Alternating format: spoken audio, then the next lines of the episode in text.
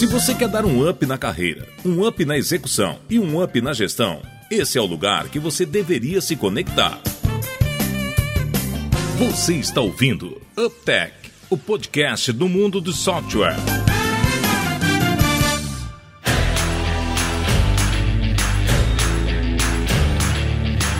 Olá, seja bem-vindo ao décimo episódio do UpTech. Meu nome é Guilherme e eu e Onan e Davidson, além de estar remoto, galera, nós estamos empolgados demais porque nós atingimos a marca de 10 episódios gravados. É modesta ainda, né, nossa marca. Mas, pô, foi legal, né? 10 episódios tá, tá bacana. É, e o Davidson tava falando aí, né, Davidson? Fala aí. Nem, nem, nem algumas séries da Netflix? É, exatamente. Falei, cara, tem muita série vista que não chegou nos 10 episódios. Até se tiver um patrocinador do Netflix, produtor vendo, ó, nós podemos estar uptech lá nas listas dos top 10 do dia. cara, muito legal estar contando com vocês. Não, e, e, e, na décimo episódio tinha que ter algum, algum evento, né? É, e aí tá o Davidson, coitado não, não começa a gravar não, porque eu preciso matar um, um mosquito que sei lá que tamanho tem. Ah, não, Davidson. Cachorro, é, já teve de tudo, e agora o Davidson. É sempre, cara. Diz o Davidson que matou uma formiga do tamanho de uma, de uma aranha caranguejeira. Mentira! Aí você já fica assim, putz, grila. Oh, meu Deus. É, é, que dessa vez a gente tá remoto, a gente não pode confirmar, né? Que deve ser minúscula. Ô, oh, eu moro no campo, é mais provável que seja aqui em casa mesmo, né? Que eu moro quase na Tailândia de Florianópolis, então não tá valendo. Não, de fato, de fato, o Davidson mora, mora no, no, numa chácara mesmo. A gente gravou algumas vezes lá, é meio mato mesmo. É, se aparecer algum barulho de fundo aí de, de marreco, essas coisas aí, tá explicado. É o Davidson, é o Davidson. Cara. Pior que é verdade, né, cara? Tem um monte de reunião que a gente vai fazer com Deus. De repente, aí esses dias, cara, teve uma discussão se, se o bicho era galinha de Angola. Aí o cara falou assim que era tô fraco. É, aí tipo assim, meu Deus, cara, cinco minutos tentando identificar os barulhos dos bichos do sítio do Davis. Não, quem, tá, quem, tá, quem tá chegando agora tem que ir nos outros episódios aí vendo as histórias, vendo as histórias que aconteceram. Cara, e, e é legal, eu tava vendo aqui, tava resgatando, o Davidson adora ficar me zoando aí, porque eu fico resgatando os históricos. Mas, cara, a gente publicou dia 9 de janeiro desse ano o nosso primeiro episódio e a nossa ideia era, pô, cada 15 dias vamos lançar, né? E a gente conseguiu. Cara, a gente já falou da balança entre produto e tecnologia e também de marketing e vendas. Cara, a gente já falou sobre carreira, a gente falou sobre gestão do tempo. Cara, a gente teve o Rogers aqui, convidado é, muito especial nosso, que deu uma aula pra gente sobre oratória e a importância dela, né? Principalmente nessa indústria nossa de software, que a comunicação é tão importante. A gente já falou sobre trabalho remoto, time de alta performance e no último episódio a gente falou aí sobre a questão de lançar, né? O desafio que é lançar um produto de software no, no mercado, né? Então, são só quatro meses, mas é conteúdo razoavelmente bastante, né? Vamos chamar assim, produzido. E é verdade, né, Guilherme? Assim, cara, acho que a gente, pelo menos, está atuando um pouco mais em áreas, assim, de, de comunicação também. Como a gente tem que respeitar essa turma que produz conteúdo, né? Porque não é fácil. Por mais que a gente tenha uma pauta, por mais que, putz, cara, tem, tem, tenham sugestões, é, e, e muito do que a gente está fazendo aqui, eu diria que 90% tem a ver com as nossas experiências enquanto profissionais, mas, cara, sempre dá um, um, um, desafio, né, de você ler, se inteirar um pouco mais, de todos os nossos episódios, basicamente, a gente passa longe do tempo, aí depois tem que tirar um monte de coisa, porque a gente vai se empolgando aqui. Então fica aí já um agradecimento a todas as pessoas aí de todas as plataformas que geram conteúdo, é que agora a gente entende na pele que não é uma coisa tão simples assim. Então, cara, é um bacamar. Não, e é, e é louco, né, porque é, a gente trabalha numa indústria que usa muitos meios digitais até para vendas e tudo, né? E tem equipes, enfim, que a gente acaba gerenciando, que estão ligadas à produção de conteúdo. E muitas vezes a gente até não está conectado com esse dia a dia intenso que é produzir conteúdo, né? É, obviamente, numa estrutura um pouco maior, tem, tem mais suporte, mas no nosso caso aqui do podcast, a gente acaba fazendo isso é, só nós três, né? E você nunca tem realmente a dimensão do que, que é montar as pautas, todo o esforço que dá. Então, concordo. E é isso aí, tem que dar o braço a torcer para essa galera. E a gente ainda tem uma sorte, tem o Guilherme que é o suporte técnico da vida, né, cara? Que resolve todas as coisas do mundo. Minha internet não tava funcionando na última, aí. Cara. Aí eu fiz assim, ó. É, contar vocês, eu sou meio supersticioso, né? Eu fiz uma coisa técnica que o Guilherme falou, que falou assim, cara, ó, é, como é? Reinicia o molde, faz Cara, não funcionou. Aí eu falei assim, ah, cara, vou fazer aquilo que minha mãe falava. Eu reiniciei o computador e funcionou e foi por causa disso que deu certo. Ai, cara. Ai, cara. É bem o de Guilherme mesmo, né? O Guilherme faz isso com a gente, né, cara? Ele, ele seta os nossos microfones, ele arruma os áudios todos. Ele, cara, ele dá um jeito, ele resolve tudo. Porque eu fico imaginando, só o fato de ter que produzir o conteúdo e as pautas já é complexo, ainda ter que lidar com esse ambiente ainda de ambiente técnico para tudo funcionar redondinho, só o Guilherme Brasil mesmo, viu? A nosso agradecimento ao Guilherme também. Massa, massa. E até falando, puxando aí a última fala aí do Yonan de agradecimento, queria muito agradecer todo mundo que está nos acompanhando. O pessoal está nos acompanhando ali, mandando e-mail através do site uptech.software, através do nosso parte do Instagram, que é uptech.software, e através do nosso e-mail contato arroba uptech.software. Vou ler aqui um dos comentários que a gente recebeu. É um ouvinte que tá, nós sempre comenta a nossa postagem, muito bacana, a gente fica bem empolgado com ele. Obrigado, Rafael Montanoli. E eu vou ler a mensagem dele, que bacana. Vocês estão ficando muito bom nisso, hein? Tá sendo muito divertido e sênior. Parabéns. Ele colocou entre aspas no autodenominou trio parada dura. Pô, muito legal, cara. Legal demais. Obrigadão, Rafael. Pô, cara. E o Rafael tem acompanhado muito de próximo, né? Fica o agradecimento aí, tá sempre, tá sempre dando algum feedback. Putz, é legal pra caramba. Obrigadão, Rafael. Show, valeu aí, valeu, valeu, Montanholi.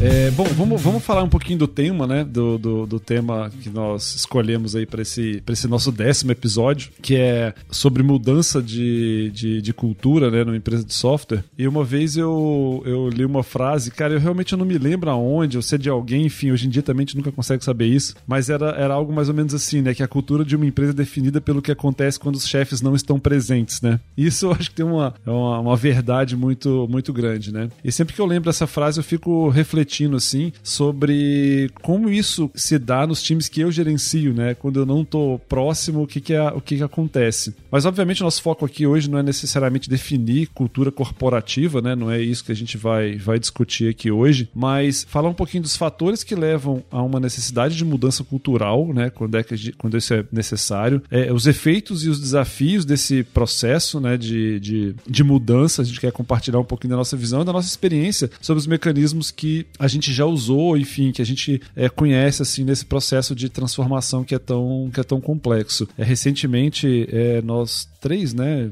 Eu e o Anan começamos um pouquinho, Dave, junto com o Davidson, um processo desse grande, né? De transformação. E aí achei que vale a pena a gente falar sobre, sobre isso. E é super, super bem, bem lembrado, né, Guilherme? Fomos até recentemente, vamos dizer assim, não sei se é a melhor palavra, mas coroados com o fato que acho que dá pra gente compartilhar com a turma aqui agora, né? Já, já é público, que o processo cultural que nós conseguimos implementar na empresa que nós trabalhamos, e é uma empresa, obviamente, na área de tecnologia razoavelmente grande, nós falando aí de 2 mil funcionários e tal, e a gente fez isso é, numa parte específica de, de, uma, de uma determinada unidade, e, e foi um processo de transformação cultural grande, onde a gente conseguiu definir o que, que eram, vamos falar assim, os macro passos estratégicos, e a partir daí a gente desdobrou que tipo de cultura a gente queria e como é que a gente deveria fazer para ter essa cultura, né? E no meio desse caminho, eu e o Guilherme fomos documentando todo esse processo né, desde, desde o dia zero, e a coisa mais bacana bacana que nos coroou é que a gente virou um case internacional na AMD, que é um, um, um MBA executivo lá da Suíça. Quem ainda não tem muita familiaridade com ele, ele está sempre ali eleito entre os, os cinco melhores MBAs do mundo. Putz, cara, assim, e sempre tá lá figurando ao lado de Yale, de UCLA, da Kellogg, putz, da Berkeley, né? Então, assim, todos, todos os anos ele figura como uma, uma baita escola de negócio. E eu, o Guilherme, aí representando um pouco a empresa, tivemos essa essa coroação bacana pra caramba de nos tornarmos um case mundial. E aí vai ter uma agora uma preparação de uma das, das disciplinas, depois o Guilherme fala aí com um pouco mais de propriedade, mas o, o estudo de caso,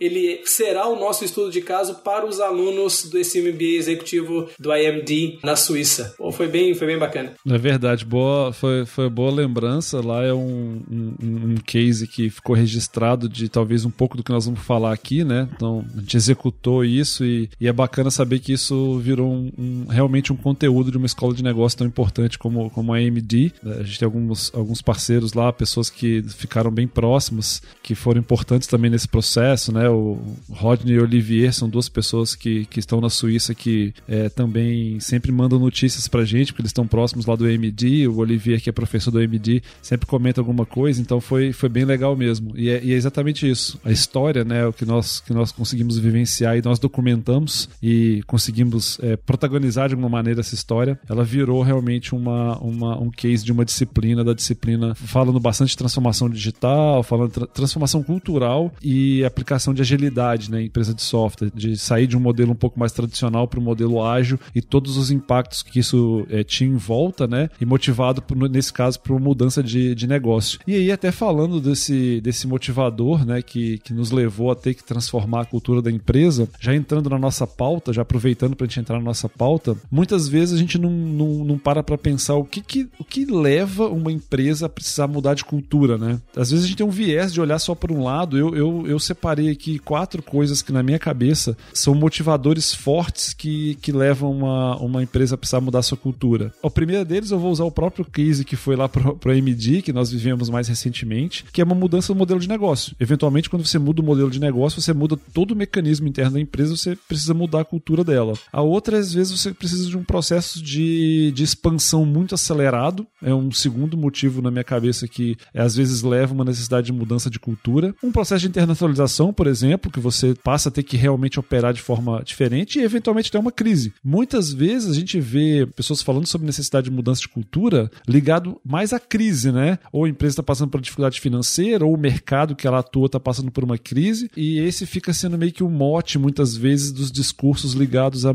necessidade de mudança cultural. Mas na minha cabeça tem esses outros três também que são motivadores importantes. Nós, recentemente, vivemos um que foi baseado nisso, numa mudança de modelo de negócio. Pô, legal, cara. E tem nessa linha também, Guilherme, não só na, nessa questão que você comentou na mudança do modelo de negócios, mas muitas vezes o motivador também ele pode ser melhorar a performance é, do negócio atual que você tem. E, cara, quantas empresas é, nós já vimos assim que em determinado momento elas reportam de uma forma contínua uma queda de vendas, uma queda de lucratividade, alguns retornos sobre investimentos que não são tão suficientes assim, né, para, para os acionistas, ou até às vezes, cara, quando você perde graus de, de qualidade muito grande, você começa a baixar o nível de qualidade de atendimento ao cliente final, cara, são, são coisas que, que eventualmente também levam a uma transformação cultural gigante, né? E aqui eu vou dar até alguns exemplos de empresas aí que, na minha opinião, isso aqui não é uma verdade absoluta, não, eu, eu acho que ficou evidente que foi alguma. que, sim, que, que essa parte de uma disfunção cultural ela teve um peso para que essas empresas não performassem tão bem. E, cara, é, todo mundo tem acesso a isso, a gente sabe o que aconteceu com a Kodak, né? E eu atrelo na minha cabeça um pouquinho assim, que eu acho que teve um, um fator cultural grande, que eles demoraram muito para abraçar assim essa mudança que foi muito rápida quando entrou a fotografia digital, né? E os caras ali em 2012 quebraram. Se pega uma Nokia, por exemplo, eu também atrelo um pouco dessa dessa questão, óbvio que eu tô trazendo para o nosso ambiente mais de tecnologia, porque a gente vive vive esse mundo, né? Mas a Nokia que foi, putz, ela foi uma líder dominante no mercado em, em telefones, né? Cara, e na minha opinião também, se ela ficou com uma cultura que ela deixou falhar muito à medida que começou a mudar o panorama de mercado relacionado à telefonia. Pega a própria Sony, que não, não tá falida, mas assim, ela tinha também uma mentalidade de silo muito grande que cresceu dela, dela ser líder em vários diferentes tipos de mercado e por essa liderança, na minha opinião também, criou-se uma cultura que reduziu um pouco essa, essa energia para inovação. E assim, cara, tem um caminhão deles, né, cara, que a gente poderia citar. Então, Guilherme, complementando um pouquinho do que você comentou ali de mudança de modelo de negócio, aceleração de expansão, tem essa melhoria da performance. Outra coisa que eu vejo também que às vezes é, é, é inevitável você fazer uma transformação cultural, quando você precisa dar algum, alguma resposta para alguma mudança significativa. Às vezes entra um competidor novo e muito forte e você precisa se reestruturar culturalmente para conseguir acompanhá-lo. Muitas vezes também tem relação com algumas mudanças econômicas, mudanças legais, em alguns casos também mudanças governamentais. E por, por fim, cara, é, tem uma, uma, um momento também que eu acho que, que, que ele evoca um tipo de transformação cultural, é quando a gente consegue identificar uma potencial disfunção de cultura, e isso a gente vê muita briga interna no, no nível de, de gestão, sempre quando tem aquela mentalidade, pô, somos nós contra eles, e a gente passou um pouquinho disso ali no, no modelo que a gente tem, que envolve canais e tal. Putz, cara, quando você tem dificuldade de, de, de reter talento, um altíssimo turnover, quando você vê que os seus processos ficam muito burocráticos, quando você, como eu citei de outras empresas, começa a não valorizar a inovação, talvez sejam grandes momentos aí que você que está do outro lado aí, está em alguma empresa é, começa a ter uma oportunidade de mudar um pouquinho essa, essa questão é, de cultura, né? Eu, eu, eu, complementaria esses que você comentou nesse sentido. Davidson, você demorou, você demorou dessa vez, Davidson, você ficou em terceiro de novo. Sério, não, tô vendo que todas as pautas pra frente estão em terceiro. Cara, eu só descobri isso agora, cara. Sabe quando você faz aquele negócio e fala assim: será que foi ocasional ou proposital? Eu tô pensando nisso aí. Mas, ok, né? É, eu, né, eu, no meu MBA, nesse caso de mudança de cultura, o, o eu já vou adiantar o exemplo da referência que eu vou dar. Depois eu vou dar uma referência de um livro muito sobre a cultura da Ambev, não é do nosso setor, mas é conhecida por uma cultura forte. E é engraçado, no meu MBA que eu finalizei há pouco, tinha muitos colegas meus da Ambev. E sabe o que eles comentavam muito? Que o que, que levou a Ambev até agora, a cultura dela, funcionou, ok, mas eles não acreditavam que estrategicamente era o que ia fazer funcionar para os próximos 10 e 20 anos. E que já estavam vendo uma mudança muito grande grande de como é que os líderes eram valorizados, que talvez aquela cobrança um pouco, às vezes um pouco excedente, né, em relação a metas e uma meritocracia às vezes que se passa um pouquinho, já não era bem assim. Então eu consegui vivenciar lá no MBA com esses colegas o quanto que eles estão mudando muito porque eles falaram assim, ó, a cultura do passado não vai nos levar lá para frente. Bacana. E Davidson, cara, você comentou um negócio que o Guilherme comentou inicialmente ali, você comentou uma parte o Guilherme menciona ali em cima, falou assim, cara, o nosso objetivo não é é definir o que é uma cultura organizacional, e eu concordo, a gente montou a pauta toda nesse sentido, é de trazer os exemplos que a gente tem vivenciado, mas, cara, eu queria fazer um parênteses que, assim, ó, você acabou de comentar, né, sobre a Ambev, todo mundo fala, putz, cara, uma extrema cultura forte, e uma das coisas que, que eu vejo, aí eu também não tô falando nem nada de literatura, tô falando é de observar outros colegas, outras empresas, é que muitas vezes a gente fala, sei lá, de cultura de Ambev, de cultura de Netflix, de cultura de Apple, de cultura de Google e etc, etc, meio que como se fôssemos capaz de copiar essas, essas culturas, né? É verdade. E uma das coisas, então, Guilherme, se você me permitir é, fazer um parênteses aqui, cara, assim, eu não vejo que é isso, sabe? Porque, na minha opinião, e compartilho com algumas outras ideias de outras pessoas, a cultura de uma empresa, né, ela, assim, ela tá para a empresa mais ou menos como o caráter ele está para a pessoa. E o que, que a gente define como caráter, né? Nada mais é do que aquela personalidade que a gente tem que está por trás de toda forma habitual e super particular de cada indivíduo indivíduo agir, indivíduo é, só, só, somos nós. Então eu vejo que assim, caráter ele é uma qualidade quase que inerente somente a uma pessoa, porque isso envolve um conjunto de traços muito particulares, né? Então assim, ó, se eu estou dizendo que a cultura está para a empresa como o caráter está para o indivíduo, né, barra ser humano,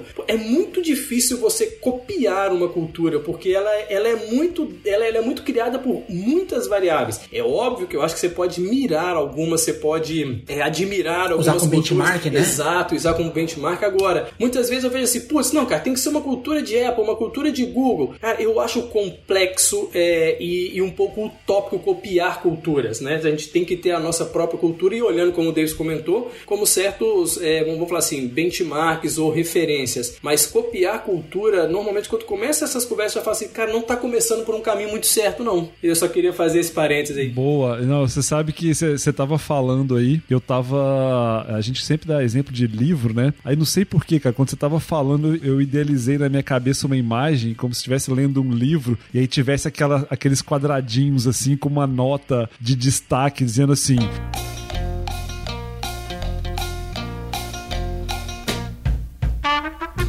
Nunca mude a sua cultura da sua empresa só para copiar da outra empresa, sabe? Tipo, sei lá, o Léo vai ter que criar um jeito de transformar esse quadrinho em algum sinal sonoro no podcast, alguma coisa assim. Mas é, eu acho que, cara, esse é um insight legal, né? De, de é, talvez até o nosso primeiro primeira parte aqui, né? Nosso primeiro tema foi os motivos, né? Que levam é, à necessidade de uma mudança cultural. E eu acho que a tua colocação foi legal porque assim, ó, tem vários motivos, mas esse aí de só copiar de uma outra empresa não usa ele não, porque ele seria o pior de todos, né? Não, não, não, não seria bom. E aí começa, eu acho que deixa uma, uma brecha aí que assim, também existe um lado difícil de mudar, né? E quando você começa por esse caminho caminho não é, não é tão legal assim. E mudar a cultura, gente, é de fato um pouco estressante, assim, né? Davidson que o diga aí, né, Davidson?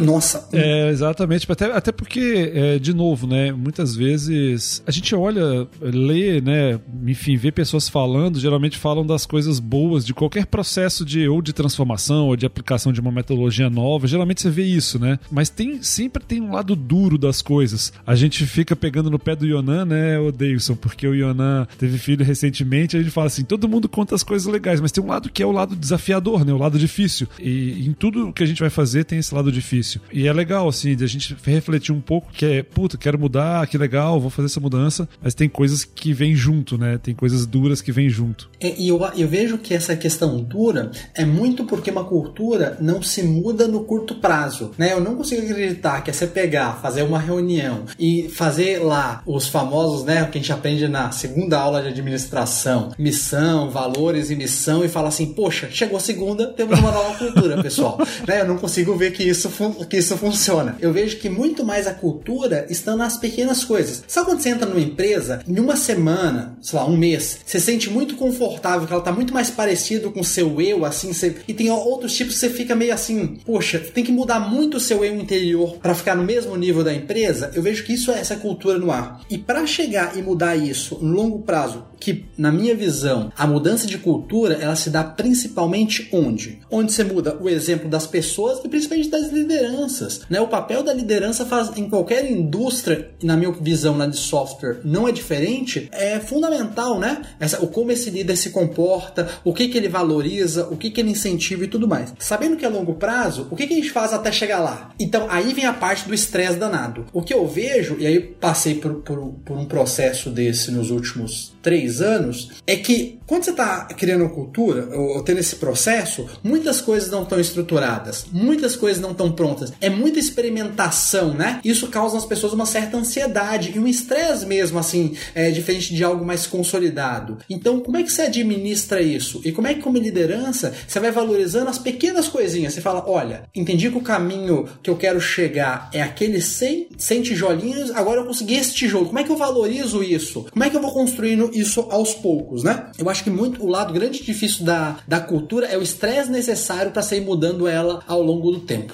É, eu, eu se eu fosse, acho que relacionasse, me perguntasse assim, aponte apenas um efeito duro da cultura que é difícil de lidar. Se tivesse que elencar só um, eu elencaria o fato de que invariavelmente tem pessoas que já estão na companhia que não conseguem se adaptar a uma nova cultura. Acho que se tem um lado difícil desse processo é você saber que invariavelmente vai ter pessoas que estão ali dentro que não vão conseguir passar por esse processo de transformação cultural e isso é duro, isso é difícil, dependendo inclusive do, do grau de transformação que a empresa for fazer, talvez esse seja um dos desafios mais difíceis de encarar, né? De, de você ver que pessoas estão ali que às vezes são, cara, pessoas legais e tal, que você, que você gosta, mas que elas não vão ser capazes é, de, de mudar, até por às vezes não querer mudar mesmo, por dizer, achar que a nova cultura não faz sentido para ela. Nesse processo recente que eu passei, nós passamos, né, e passamos juntos, Yonan, a gente falava isso muitas vezes, né, de, de você não julgar uma pessoa que não consegue passar por essa mudança, porque às vezes ela não quer passar. E tudo bem, não tá errado isso, né, essa é uma opção de cada um, né, de cada indivíduo. É, cara, bem, bem lembrado, Guilherme. E, e essa também, quando a gente coloca numa balança, assim, essa questão do, do que é difícil no processo de mudança, não tem jeito, gente. Chega um momento daquela curva J, né, que você, cara, parece que é quando você tá lá no, no fundo mesmo, na, no vale dessa, dessa, dessa, dessa curva, cara, se você não tá muito bem conectado com a estratégia e com todas as dores que vão acontecer para fazer esse processo cultural, acho que o Guilherme comentou um deles, cara, você tem uma chance muito grande de voltar à cultura antiga, né? Então, assim, um lado difícil nesse período é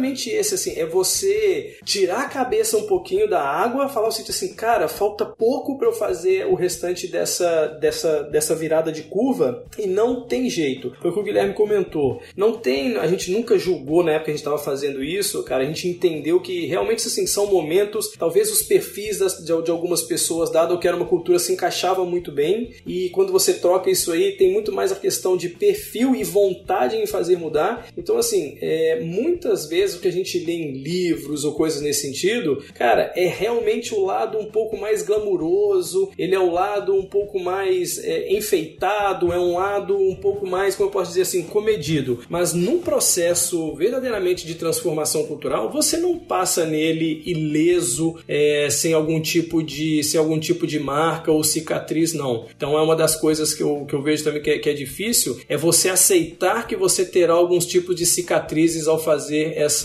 essa mudança. Boa. E até antes de a gente ir pro top, assim, tem toda a parte difícil. Eu só vejo o seguinte: mudança eu sempre encarei como uma oportunidade, agora de verdade, e não é só o buzzword. Como colaborador, a mudança tipo, é o teu sonho. É a tua chance de mudar e você tem a oportunidade de, de poder mostrar um pouco mais seu trabalho, poder pegar novo projeto, poder se destacar numa área diferente. Sério, eu vejo o seguinte: é muito estresse, e, o tópico é qual o lado difícil, mas como colaborador, se você tem um, uma vontade muito de crescer, nossa, é tipo sonho. É, eu tive a oportunidade na empresa assim, de pegar muito uma época de início e querer mudar, de mudança, né? E, poxa, foi muito bom, muito bom mesmo, porque se aparecem novas oportunidades. A velocidade que você precisa se adaptar para essas novas oportunidades, aí ela tá lá no lado difícil, né? Porque não tem jeito, você não consegue dar conta disso, alguma coisa não vai dar certo. Não, e só para finalizar aí, Guilherme, antes da gente evoluir um pouquinho na pauta, cara, tem muito a ver com o que o Davis comentou de às vezes ter uma janela de oportunidade, é, da gente olhar muito para como as lideranças estão se comportando, né? Porque se, se tivéssemos que definir como uma cultura ela é criada, ela é basicamente onde os líderes, né, quais são as ações e os comportamentos que os nossos líderes estão fazendo, porque eles serão indubitavelmente copiados, onde que os nossos líderes eles prestam atenção, como que são feitos feitos todos os processos de recompensa e de não recompensa e onde que os líderes eles estão alocando atenção e recurso, né? Então, muito de cultura você vê onde a liderança está se comportando. E aí talvez também entra de novo um grande desafio é que se esses líderes, né, na, logo na primeira camada, eles não estão completamente comprados com a cultura, por mais que ela esteja escrita, dita mil vezes, em 100 PowerPoints, em tudo quanto é, é vamos falar assim, sinalização dentro de uma empresa, mas se você não observa se os líderes estão olhando para essas coisas, não tem jeito. É uma parte difícil também de ser feita, e aí acho que, de novo, volta aqueles comentários do Guilherme lá. Cara, algumas pessoas elas só falam assim: putz, cara, isso, isso, isso não casa comigo. E, de novo, não tem certo ou errado, mas um desafio gigantesco é entender como a cultura é criada. E ela é criada e disseminada, é... não tem como, são pelos líderes. Não importa se a altíssima gestão ou a média gestão, mas é, são esses esses caras que fazem acontecer. E vão enfrentar, inclusive, não só aqueles que não querem mudar e enfim, não vão continuar, mas aqueles que vão lutar contra, contra a mudança, né? Que esse é um outro desafio, né? Não, nunca, não acha que essa mudança vai acontecer sem gente que vai lutar contra ela, né? Isso é um, isso é um problema.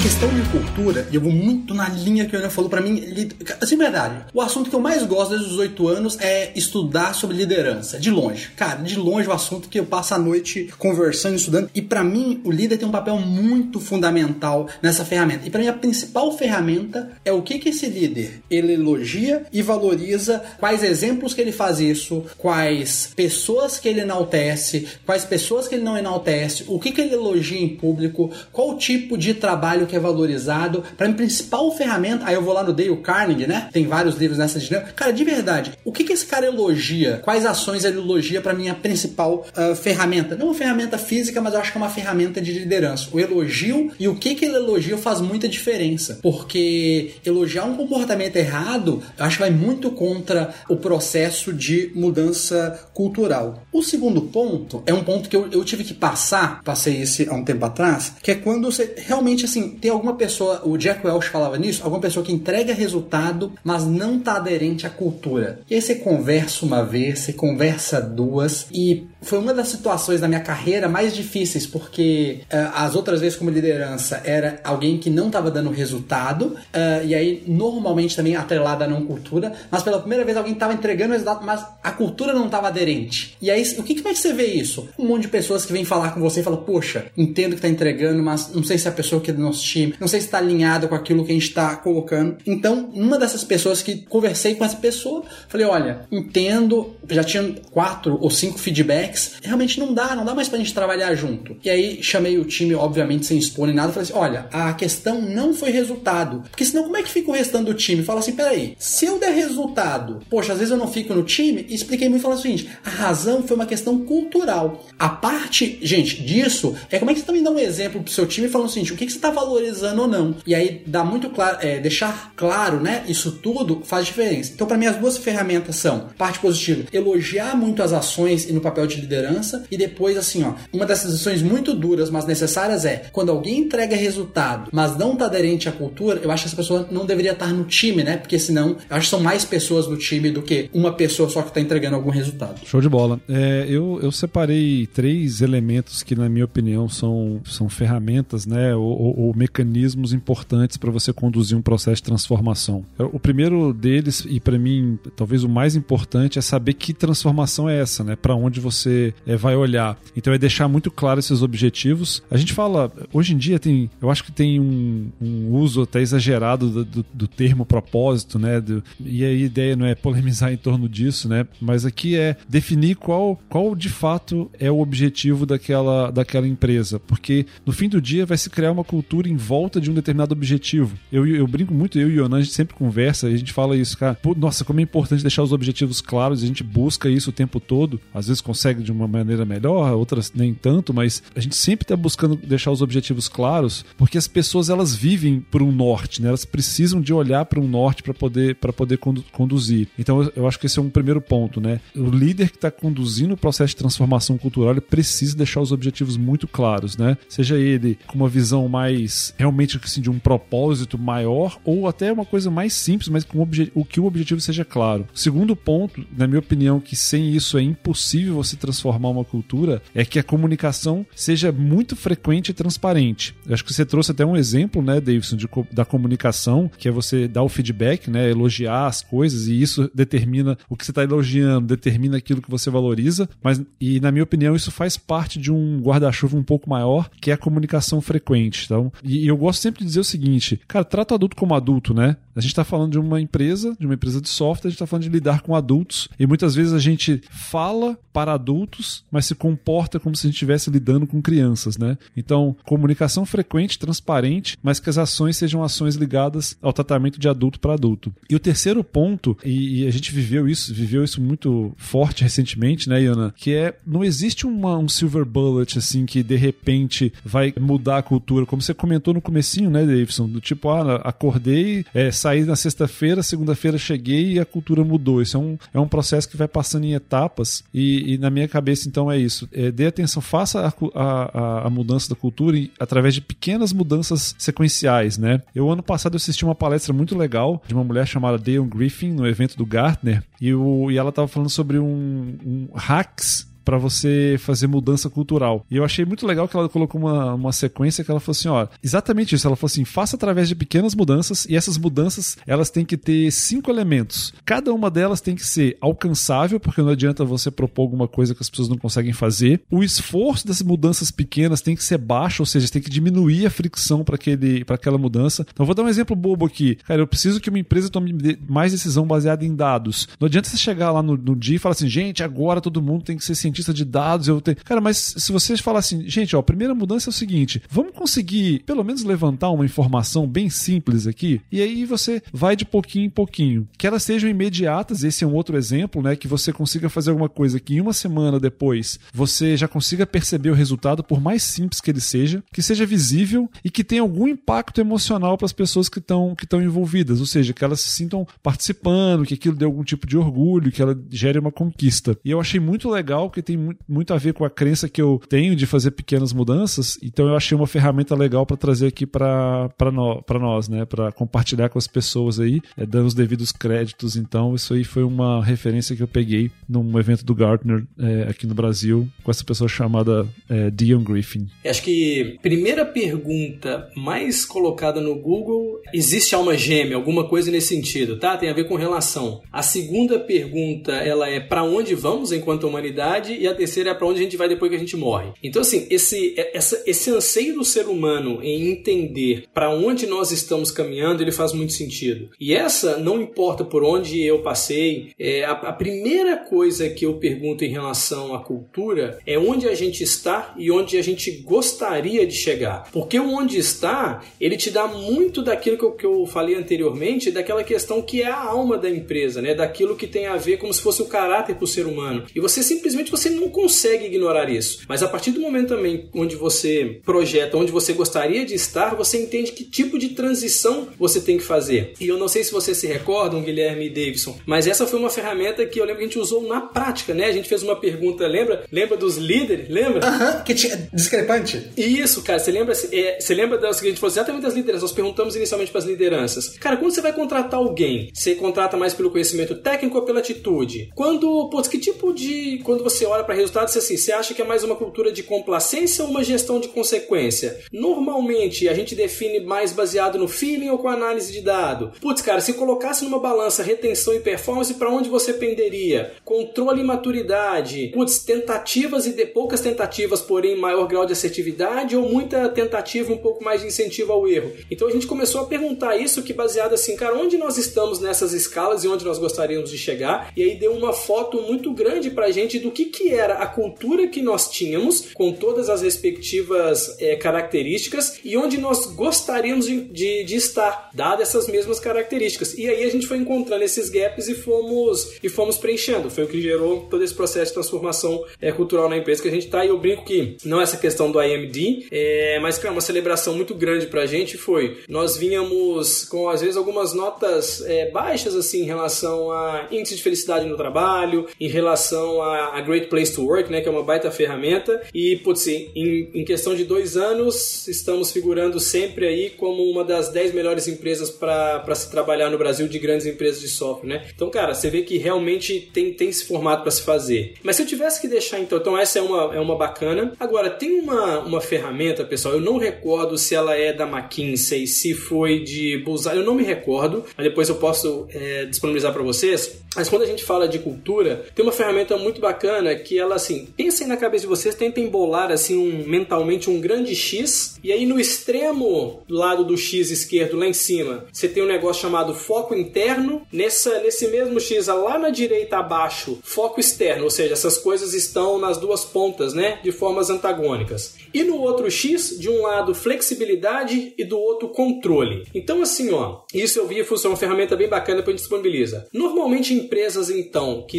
têm foco interno e prezam por flexibilidade, normalmente ela tem uma cultura de clã. E uma cultura de clã, normalmente o que? É um ambiente de trabalho extremamente sociável, as pessoas têm é, muito em comum, é como se fosse uma, uma grande família, né? Os mentores, eles são vistos como membros ou até às vezes como figuras paternas. Numa batida dessa, a, a, essa organização ela incentiva o trabalho em equipe, participação e consenso. Então tá, isso é entre foco e flexibilidade. Agora vamos pegar de novo assim, ó. Empresas que normalmente estão entre flexibilidade e foco externo, normalmente são empresas que prezam por uma cultura de adocracia. Esse já é um, um ambiente de trabalho mais energético, mais energético não, né? Mais enérgico, mais criativo. Os funcionários assumem riscos. Os líderes normalmente eles são inovadores e tomadores de risco e a organização normalmente ela incentiva essa, essa questão da, da liberdade individual. Aí depois você pega lá, entre empresas que têm foco externo e controle, normalmente são culturas de mercado. Cultura de mercado já é, uma, é uma, um tipo de empresa que ela está baseada muito em resultado e ela destaca alcançar resultados e executar muito. É uma empresa que executa bastante. Normalmente você tem aí pessoas extremamente competitivas, mais concentradas em metas e os líderes muitas vezes são condutores um pouco mais rígidos, eles, eles são duros e têm grandes expectativas em relação às pessoas. De novo, não tem certo ou errado. E por fim, empresas que têm foco interno e controle, que normalmente são culturas mais hierárquicas. Aqui o ambiente de trabalho é extremamente formalizado,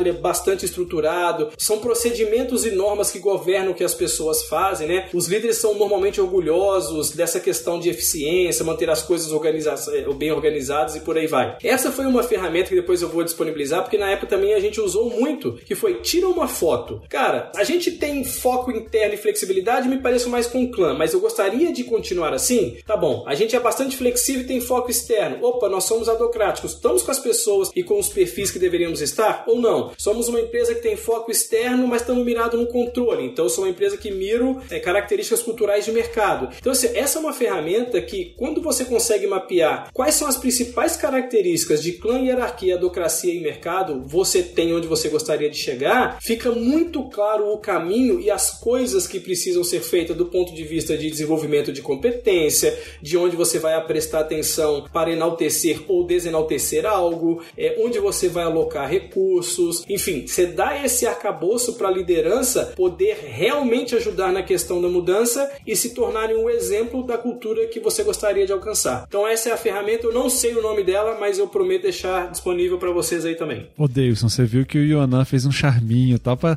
terminar na, na, no ápice do, do conhecimento. É, tudo bem, tudo bem. Vamos lá, vamos lá. Que, que nada. É isso mesmo? O que que tava escrito ali? Vocês, vocês olham a pauta lá, seus danados. Onde estamos, onde queremos chegar? Ia falar de delegation board e mapeamento do poder central. Vocês me ferraram tudo. É...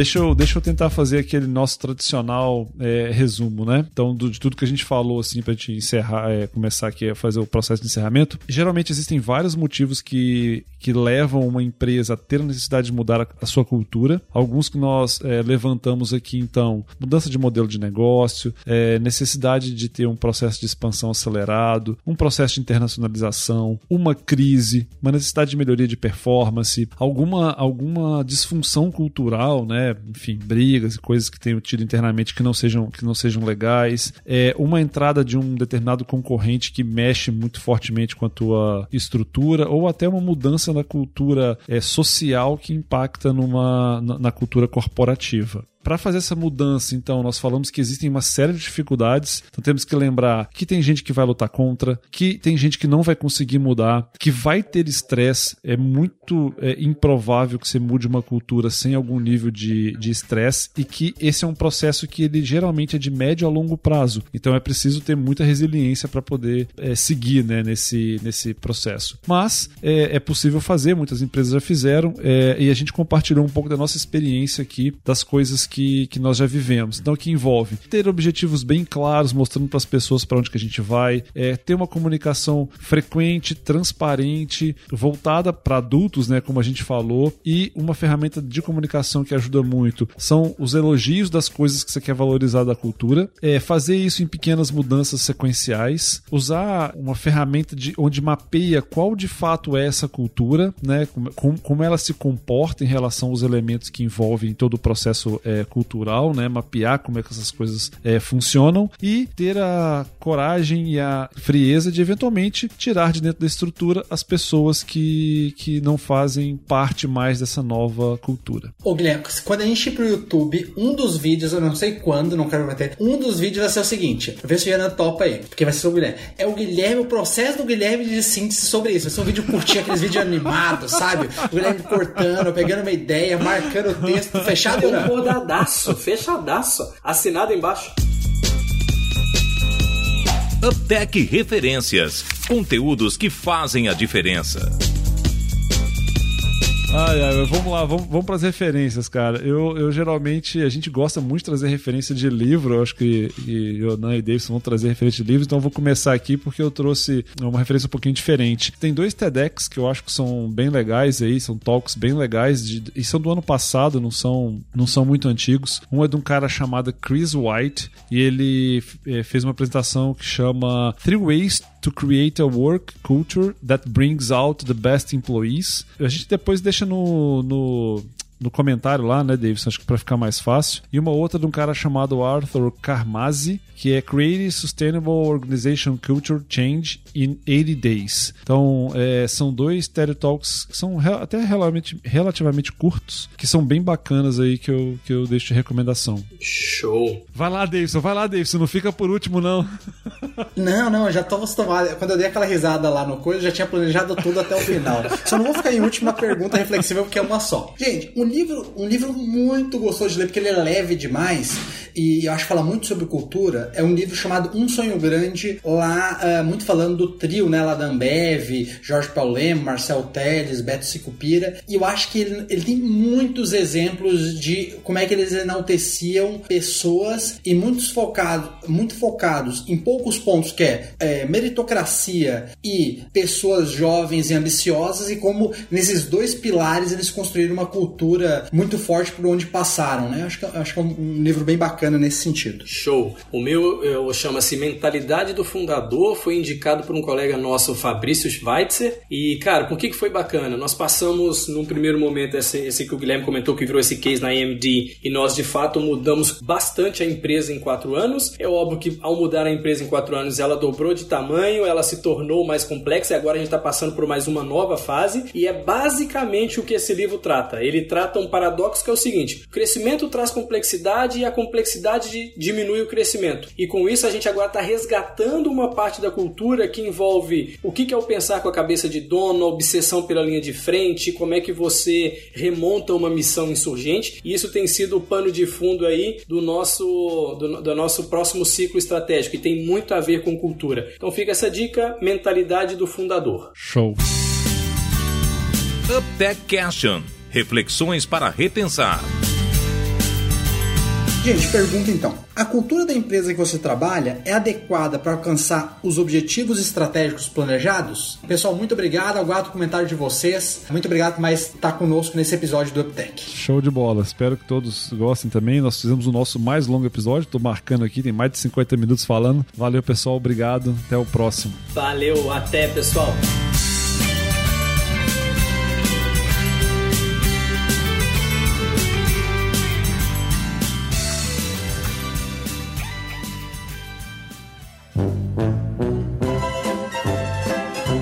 Depois do Uptech eu nunca li tanto Adam, nunca vi tanto Adam Sandler para pegar o meu papel de, de humorista aqui de falar besteira. É Adam Sandler.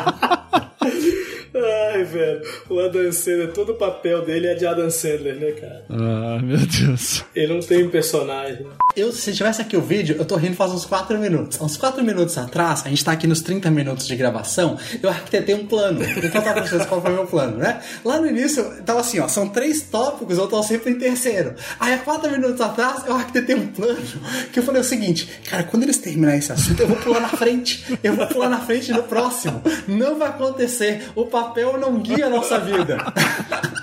Cara, eu tô rindo sozinho faz uns 5 minutos. Então eu vou começar aqui. se me permite. Ah, vai lá então, Ai, cara. Então. Que é o seguinte, porra, vou até dar uma sugestão de pauta. Não, tô brincando, essa aqui, a que eu vou falar agora eu li, tá? Que assim, ó, agora vem. Eu tô, deixa eu me recompor aqui. Quais são as ferramentas e técnicas para apoiar esse processo de transformação? Essa parte eu tô. Ó, oh, gente do céu, a gente tinha que dar um jeito. Um dia, a gente recebeu é, recentemente uma sugestão de uma pessoa bem próxima falando assim: Nossa, cara, o material que vocês estão gravando é legal tal. Vocês podiam gravar em vídeo também para publicar.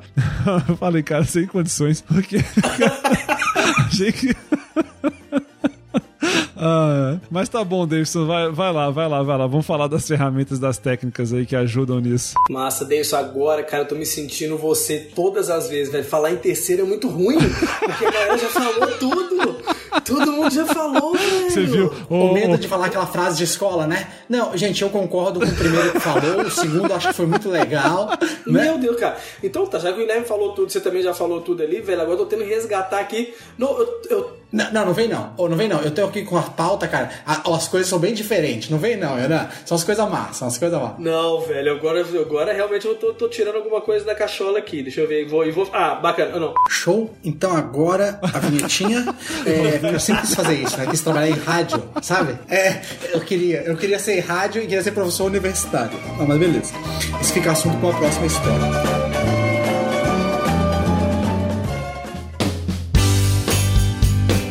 Esse foi mais um episódio do UpTech. Veja esse e outros episódios no site www.uptech.software.